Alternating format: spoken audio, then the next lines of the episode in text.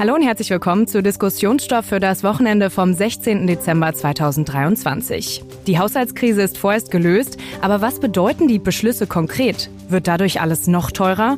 Und wie stabil ist die Ampelregierung jetzt noch? Ich bin Lisa Fritsch, moderiere diesen Podcast und da das in diesem Jahr die letzte Podcast-Folge ist, blicken wir am Ende schon mal voraus auf 2024, was das neue Jahr so bringen kann. Aber erstmal begrüße ich für die Diskussion den Chefredakteur von T-Online, Florian Harms. Hallo Lisa und an alle, die uns zuhören. Und unseren Wirtschaftschef bei T-Online, Florian Schmidt. Hallo Lisa. Ja, das Urteil des Bundesverfassungsgerichts ist jetzt so ungefähr vier Wochen her. Viele finden, dass sich die Haushaltsverhandlungen ganz schön in die Länge gezogen haben. Aber Bundeskanzler Scholz hat das beim Pressestatement diese Woche etwas beschönigt. Solche schwierigen Haushaltsgespräche dauern in der Regel mehrere Monate. Wir haben sie nun innerhalb einiger Wochen geführt. Ja, wollen wir erstmal erklären, was ändert sich jetzt genau im Haushalt für das nächste Jahr und was bedeuten die Beschlüsse für die Bürger? Für die Bürger heißt es tatsächlich, dass ähm, einige Dinge noch einmal etwas teurer werden können. Das liegt vor allem daran, dass die Ampelregierung ähm, es nicht vermocht hat, das 17 Milliarden Haushaltsloch allein durch Einsparungen ähm, zu stopfen oder durch, ähm, was ja auch in der Diskussion war, äh, ein abermaliges Aussetzen der Schuldenbremse im größeren Rahmen, sondern sie muss sich das Geld jetzt auch bei den Bürgern ein bisschen holen und zwar über einen höheren CO2-Preis. Ähm, der sollte ursprünglich steigen von 30 auf 40 Euro je Tonne CO2. Jetzt steigt er zum 1. Januar auf 45 Euro. Das heißt also, wir haben da einen Anstieg von 50 Prozent und im Jahr darauf soll er abermals um noch weitere 10 Euro auf 55 Euro pro Tonne steigen. Was heißt das jetzt konkret? Heizen, tanken und an anderer Stelle auch betroffen Strom werden teurer in Deutschland. Der ADAC hat das schon mal vorgerechnet. Ähm, je nachdem, ob man Diesel oder Benzin tankt, kann das pro Liter eine Zusatzbelastung dann sein für alle Autofahrer von 1,4 bis 1,6 Cent pro Liter.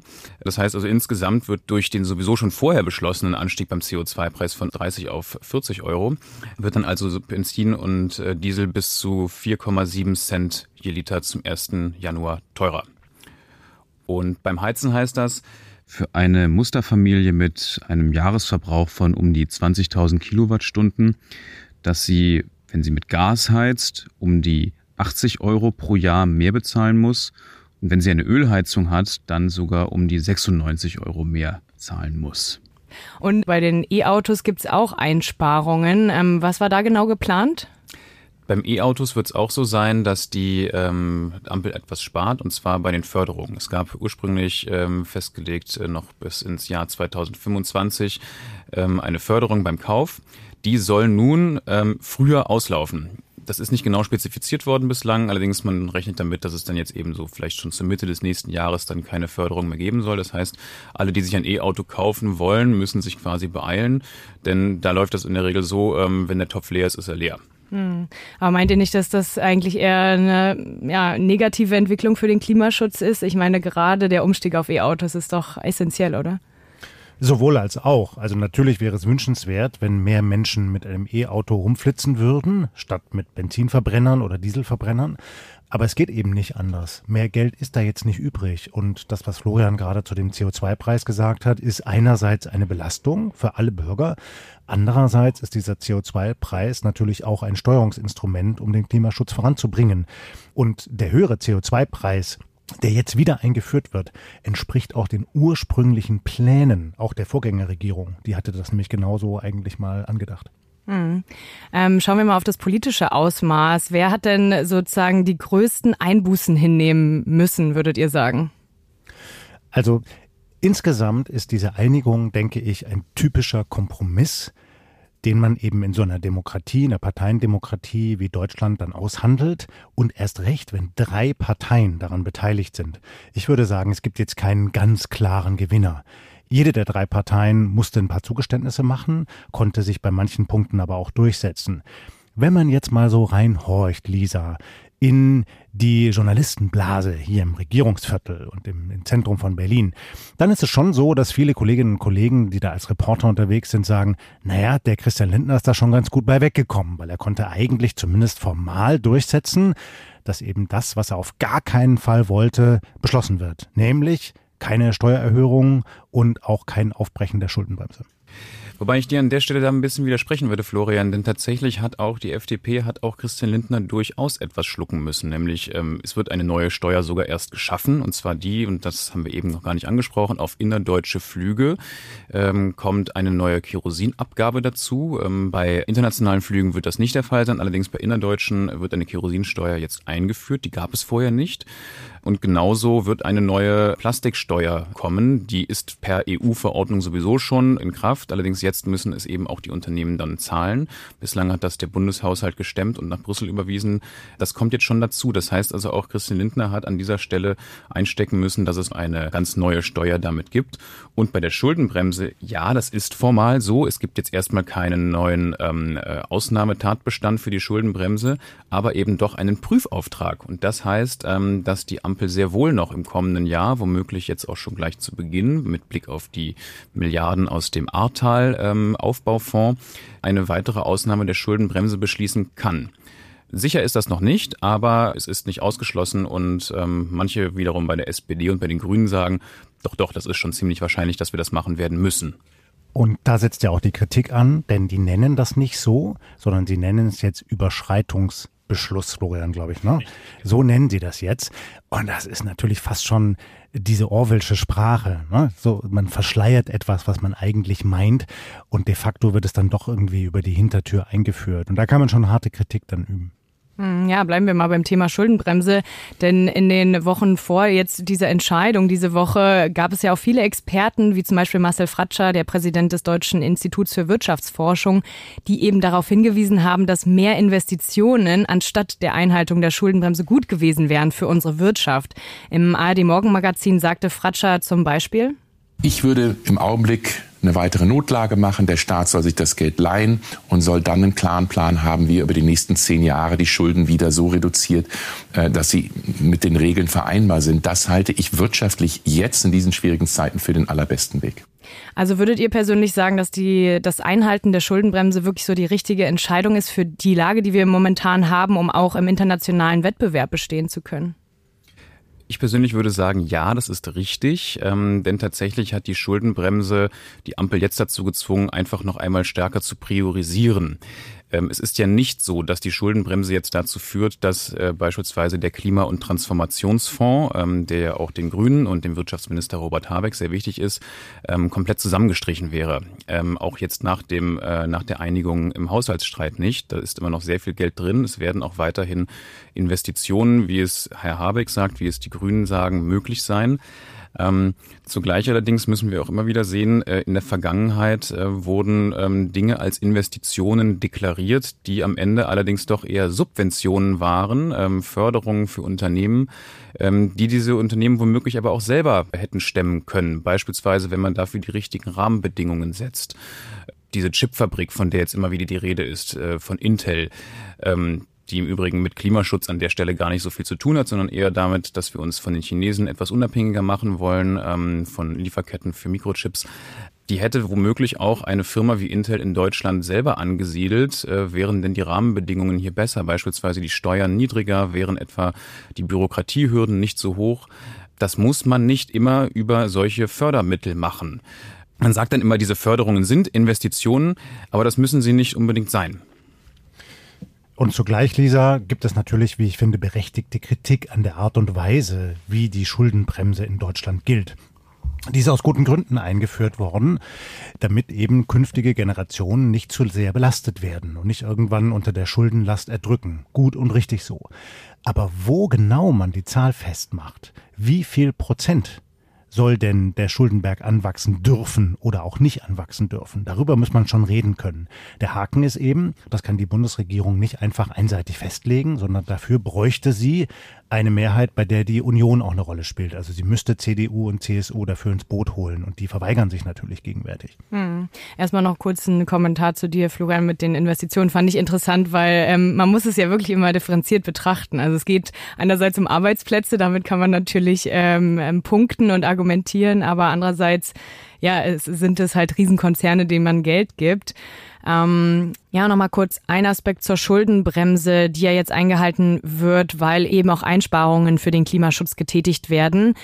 da gab es diese Woche noch eine Diskussion zu einem Sondervermögen von, in Höhe von 100 Milliarden Euro, also so wie das für die Bundeswehr. Was sagt ihr da? Wäre das eine Methode, um die Schuldenbremse zu umgehen sozusagen? Das stand tatsächlich jetzt in der Debatte, ähm, allerdings mehr in einem ökonomischen Vorfeld, würde ich sagen. Äh, in der Politik und äh, auch innerhalb der Ampelkoalition haben das gar nicht dann jetzt so viele Leute dann auch befürwortet, weil eben klar ist, dass die FDP in diesem Fall auch gar nicht mitmachen wollen würde. Und weil man, auch wie du eben gesagt hast, Florian, bei der Grundgesetzänderung ähm, zur Schuldenbremse insgesamt auch dafür womöglich die CDU bräuchte. Denn ein Sondervermögen, so wie es im Falle der Bundeswehr geschaffen wurde, müsste auch im Grundgesetz verankert sein und dafür bräuchte es eine Zweidrittelmehrheit. Die ursprünglichen Sondervermögen im Rahmen der Schuldenbremse sind nach dem Karlsruher Urteil so nämlich nicht mehr möglich.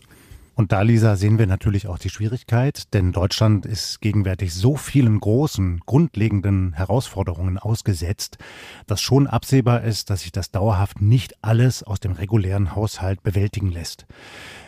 Der Bundeskanzler Scholz hat das ja angedeutet. Sollte im nächsten Jahr die Lage an der ukrainischen Front prekärer werden, sollten sich die Russen weiter durchsetzen. Und in Amerika verändert sich der Ton und äh, möglicherweise kommt nicht mehr die Form der Militärhilfe aus Washington wie bislang. Dann wird Deutschland zwangsläufig mehr machen müssen und wird auch mehr Geld brauchen, um die Ukrainer zu unterstützen. So, jetzt kommt das Klima.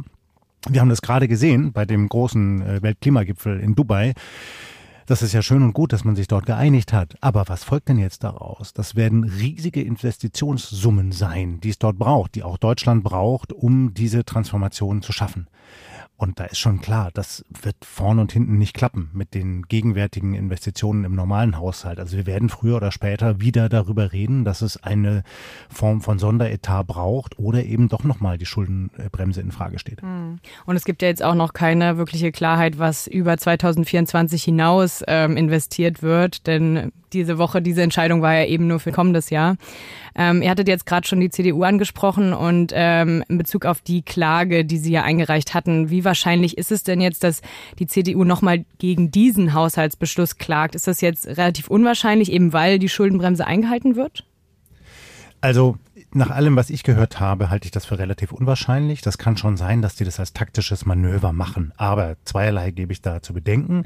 Das eine ist, dass die Planer in der Bundesregierung, in den Ministerien jetzt wirklich sehr akribisch darauf geachtet haben, dass sie bei ihren Planungen dem Urteil entsprechen weil die sich das noch gar nicht erlauben können, dass sie nochmal vom Bundesverfassungsgericht derart abgewatscht werden. Das wäre fast schon ein Rücktrittsgrund für Bundeskanzler Scholz. Also das weiß ich, die gucken da akribisch drauf und sagen auch zu Recht, dass die Formulierungen in diesem Urteil so grundlegend sind, dass die weitreichende Folgen nicht nur für den Bundeshaushalt, sondern auch für andere Haushalte in Deutschland haben werden. Das Zweite ist, die Union würde sich das zweimal überlegen, ob sie nochmal dagegen vorgeht, weil sie ja auch irgendwann wieder an die Macht kommen will und dann müsste sie unter denselben Gegebenheiten kämpfen.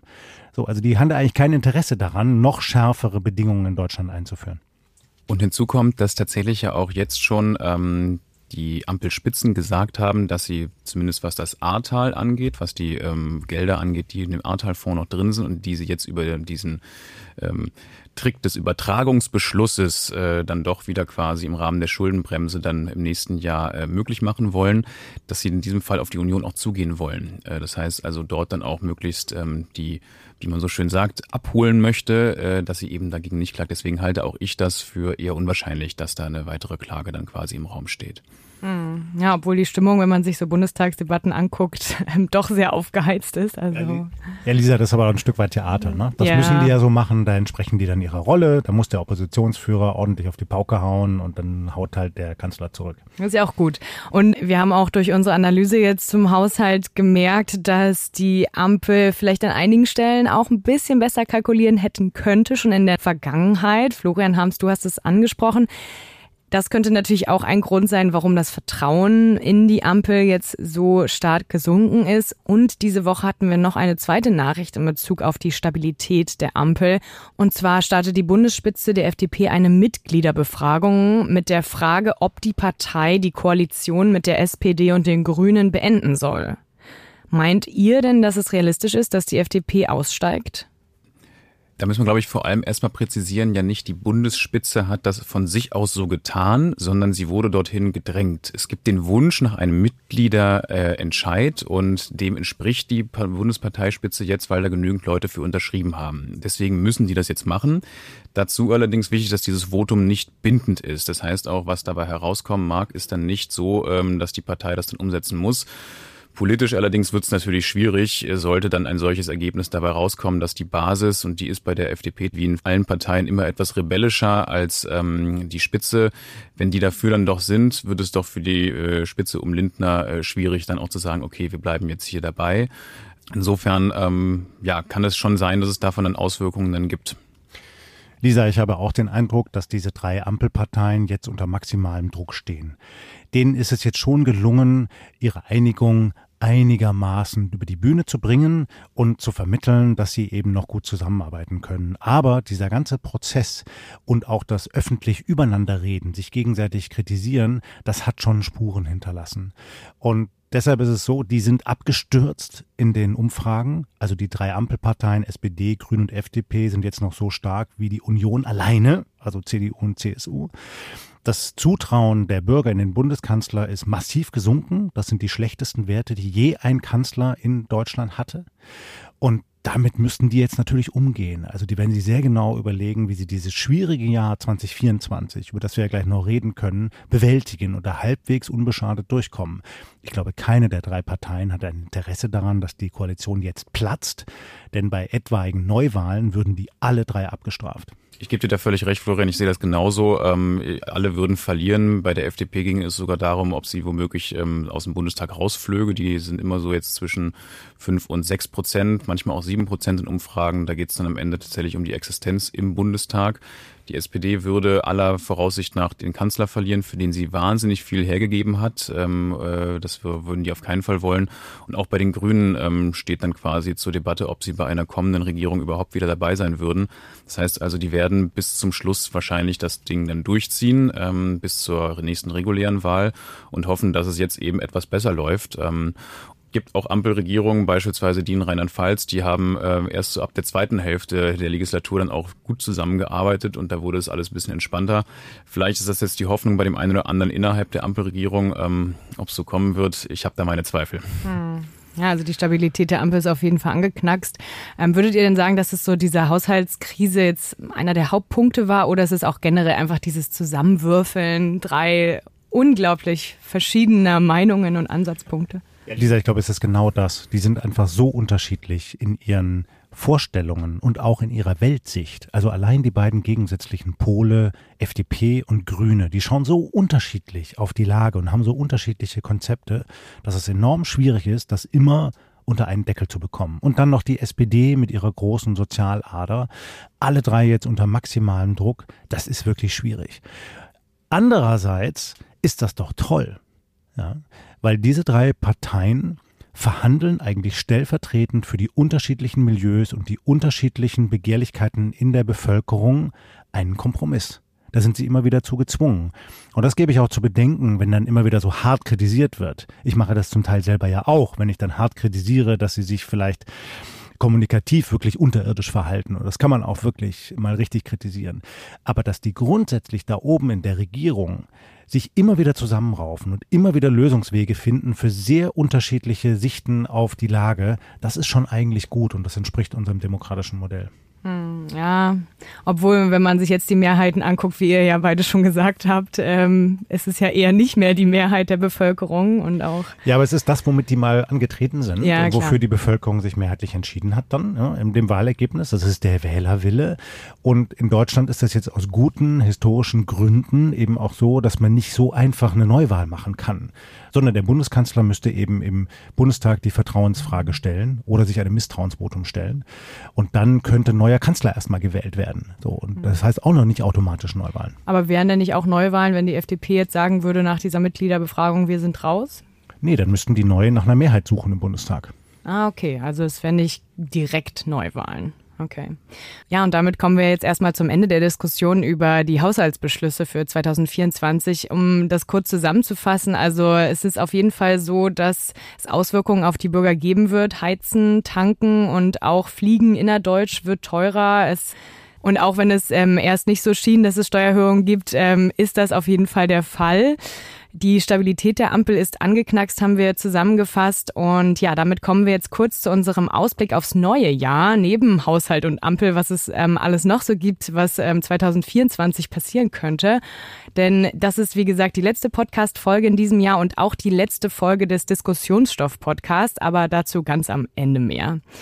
Ja, wenn wir jetzt 2023 mit all seinen Krisen und Kriegen mal hinter uns lassen, ähm, was gibt es denn für optimistischere Anhaltspunkte für das kommende Jahr? Was erwartet uns? Lisa, das nächste Jahr wird vor allem ein Sportjahr. Das beginnt mit der Handball-Europameisterschaft, geht dann weiter dem Sommer mit der Fußball-Europameisterschaft in Deutschland, also bei uns zu Hause. Und natürlich kann man sich, wenn man diesen ganzen Krisensturm erlebt hat in den vergangenen Monaten, wünschen, dass wir da mal wieder so eine Art Sommermärchen bekommen. Und dann kommt auch noch Olympia, die Olympischen Spiele in Paris. Und selbst wenn man sich jetzt nicht für Fußball und Sport interessiert, kann einen das schon mitreißen und packen, wenn um Rekorde gekämpft wird, wenn Tore reingeballert werden. Das Ganze kann hoffentlich wieder ein bisschen bessere Stimmung auslösen in der Bevölkerung. Ich habe sogar auch schon ein Ticket für die EM. Ich weiß nicht, wie es bei euch aussieht. Ich bin leer ausgegangen. Ich bin leer ausgegangen auch, ja, oh, leider. Ähm, ja, und dann haben wir aber auch noch politisch einige Dinge. Ähm, US-Wahl und bei uns drei Landtagswahlen im Osten. Was ähm, können wir da erwarten? Ähm, um dem Optimismus dann vielleicht doch ein bisschen wieder zu trüben. Ähm, politisch wird das nächste Jahr äh, definitiv spannend, ähm, aber auch herausfordernd für die Demokratie. Ähm, gerade im Osten bei den drei Wahlen, ähm, den Landtagswahlen, wird äh, höchstwahrscheinlich die AfD ähm, einen sehr, sehr großen Anteil der Stimmen bekommen, womöglich in zwei von drei Ländern sogar als Wahlsieger vom Platz gehen. Und gerade in Thüringen, womit Björn Höcke, ein erwiesenermaßen Rechtsextremist an der Spitze dieser Partei steht, wird das schon ähm, herausfordern, nicht zuletzt dann auch für eine Regierungsbildung dort werden, die sowieso schon jetzt sehr schwierig war, aber das wird umso äh, komplizierter dort dann werden. Und was die US-Wahl angeht, müssen wir uns, glaube ich, auch darauf einstellen, dass das ähm, ja einen Ausgang haben kann, der für viele in Deutschland und für uns in Europa womöglich nicht so gut ist. Ähm, es ist nicht ausgeschlossen, dass Donald Trump wieder an die Macht kommt und Joe Biden verlieren wird. Auch das kann große Konsequenzen für uns und unsere Sicherheit auch in Europa haben. 2024 wird eine Prüfung für die Demokratie. Egal, wer diese Wahlen gewinnt, ob das jetzt die AfD ist im Osten oder Donald Trump in Amerika, allein die Wahlkämpfe werden sehr hart geführt werden. Und da wird es auch viele, viele Tiefschläge geben, wo man sich wirklich fragen kann, kann ein Gemeinwesen, das auf Konsens, auf Pluralismus, auf Rechtsstaat basiert, das dauerhaft aushalten? Und da werden wir alle gemeinsam durchgehen müssen. Und wir werden bei T-Online vieles tun, um unsere vielen Leserinnen und Leser bestmöglich zu informieren darüber. Wir werden Reporter rausschicken, wir werden live tickern, wir werden Nachrichten liefern. Wir werden auch, Lisa, zur US-Wahl wahrscheinlich ein neues Format haben. Ich verrate jetzt mal noch nicht mehr, aber da kommt was im Januar, damit auch unsere vielen Leserinnen und Leser bestmöglich Bescheid wissen darüber. Und jetzt nochmal kurz im Rückblick auf unsere Diskussion, die wir gerade schon zum Haushalt und der Ampel haben. Ist das sozusagen ja die bittere Pille, die Sie jetzt schlucken müssen, weil Sie eben an vielen Stellen nicht klar kommuniziert haben? Also die müssen besser kommunizieren und das sagt sich so wohlfeil. Aber wenn man das dann immer wieder sieht, wie hölzern der Kanzler eben rüberkommt, ist das schon echt ein Manko an dieser Regierung. Ja, die sind alle sehr unterschiedlich. Ja, er muss da ganz, ganz verschiedene Interessen immer wieder unter einen Hut bringen. Aber Scholz hat das Problem, dass er offenkundig auf viele Menschen nicht nahbar wirkt, nicht empathisch wirkt und auch auf viele nicht richtig aufrichtig wirkt, ja, sondern sich da von einer Phrase zur nächsten hangelt. Und das ist echt eine Schwierigkeit und auch anders als bei seiner Vorgängerin. Auch Angela Merkel war keine große Rednerin, aber sie hat es doch immer wieder geschafft, eine Nähe herzustellen und dann auch mal so zu reden, dass viele Menschen im Land ihr wirklich zugehört haben und auch gesagt haben, ja, das berührt mich jetzt. Und sie hatte noch ein bisschen Ostbonus, wenn wir jetzt auf die Landtagswahlen schauen. Ähm, noch kurz die Ukraine angeschnitten. Wir hatten es auch kurz schon in der Hauptdiskussion erwähnt. Ähm, wenn wir jetzt aus äh, den USA weniger Gelder haben und wir dann in der Verantwortung mehr stehen, wie groß sind denn überhaupt die Chancen, dass die Ukraine dort noch Erfolge erzielen kann? Also ich denke, es ist durchaus noch möglich, dass die Ukraine diesen Krieg gewinnen kann. Allerdings braucht sie dafür tatsächlich die volle Unterstützung des Westens, ähm, die nicht zuletzt, wir haben noch das eben schon kurz angerissen, eine Investition in unsere eigene Sicherheit ist. Die Ukraine kämpft stellvertretend für uns, für die Europäer im Westen, nicht zuletzt auch für die Amerikaner gegen Russland, das sich sonst womöglich in einem imperialistischen Gedanken folgend noch viel mehr unter den Nagel reißen würde. Insofern ist es so, wie du sagst, wenn die Stimmung kippt und sie eben die Ukraine nicht mehr in dem Maße unterstützen wollen, müssen wir stärker einspringen. Das kann auf uns zukommen im nächsten Jahr, absolut. Und es kann schon sehr bald auf uns zukommen, nicht erst mit dem Ausgang der Präsidentschaftswahl in Amerika im November. Die amerikanischen Militärhilfen, die jetzt genehmigt wurden, die reichen bis Ende des Jahres. Und was ist denn ab Januar? Im Moment sind diese Gelder noch nicht freigegeben. Es kann sein, dass man da noch einen Kompromiss findet, aber es wird wirklich sehr schwierig. Und das wird uns wahrscheinlich in Deutschland in eine hochprekäre Lage bringen, zumal auch viele europäische Partnerländer jetzt nicht mehr so euphorisch dabei sind, wenn es um weitere Waffenlieferungen für die Ukrainer geht. Die kämpfen dort aber wirklich um jeden Mann. Da geht es jede Minute um Leben und Tod. Und was mich schon bestürzt ist, dass viele Menschen hierzulande eigentlich diesen Krieg mittlerweile ausblenden. Psychologisch ist das verständlich, ja. Man hat jetzt verstanden, wie schlimm das ist, aber man will sich nicht mehr jeden Tag damit belasten. Wir müssen uns dafür interessieren, weil Florian völlig zu Recht gesagt hat, da geht es um unsere Freiheit. Es geht um die Frage, ob Europa sich verteidigen kann gegen einen brutalen Imperialisten. Und wenn uns das nicht gelingt, dann gnade uns Gott. Ja, und mit dieser etwas harten Aussage würde ich sagen, wir schließen die Diskussion an dieser Stelle. Trotzdem bin ich froh, dass wir ein paar optimistischere Klänge gegeben haben, also mit Vorausblick auf die EM, auf Olympia. Ja, und damit bedanke ich mich ganz herzlich bei euch beiden für eure Einordnungen und Analysen. Und für Sie, liebe Hörerinnen und Hörer, machen wir es ab kommenden Jahr noch leichter, an die besten Informationen und die spannendsten Gespräche zu kommen. Aus Diskussionsstoff wird Tagesanbruch die Diskussion. Künftig bekommen Sie deshalb die ausführliche Diskussion am Samstag im Tagesanbruch-Podcast, genau dort, wo es Montag bis Freitag die Themen des Tages gibt. Und damit sind alle Informationen und Diskussionen für Sie übersichtlich in einem Podcast gebündelt. Also wenn Sie den Tagesanbruch-Podcast noch nicht abonniert haben, holen Sie das am besten jetzt gleich nach. Wenn Sie noch eine Anmerkung oder Frage haben, schreiben Sie uns gerne an podcasts.t-online.de. Podcast hier mit Plural S. Und damit wünsche ich Ihnen ein schönes Wochenende, eine schöne Weihnachtszeit und sage Tschüss. Tschüss Lisa, tschüss Florian, bis ins nächste Jahr. Bleiben Sie bitte zuversichtlich, wir bleiben es auch. Jetzt wünschen wir Ihnen, und zwar im Namen der gesamten Redaktion von T-Online, frohe Weihnachten und einen guten Rutsch ins neue Jahr. Und dann sind wir alle wieder für Sie da. Tschüss und bleiben Sie uns gewogen.